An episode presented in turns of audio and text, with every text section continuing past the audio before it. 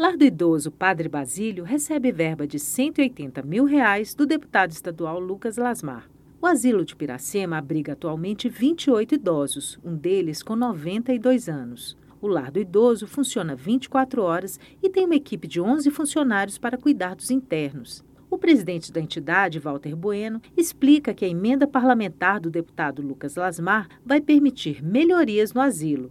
Essa emenda parlamentar, no valor de 180 mil, terá gasto com alimentação, limpeza, gás e fraldas. E será de grande importância, pois nos dará condições de fazer algumas reformas e pequenas obras, inclusive pintura, para melhorar o conforto dos nossos internos. Em visita ao lar do idoso, o deputado Lucas Lasmar afirmou que pretende enviar mais recursos para Piracema este ano. Enviamos 180 mil reais para o asilo de Piracema.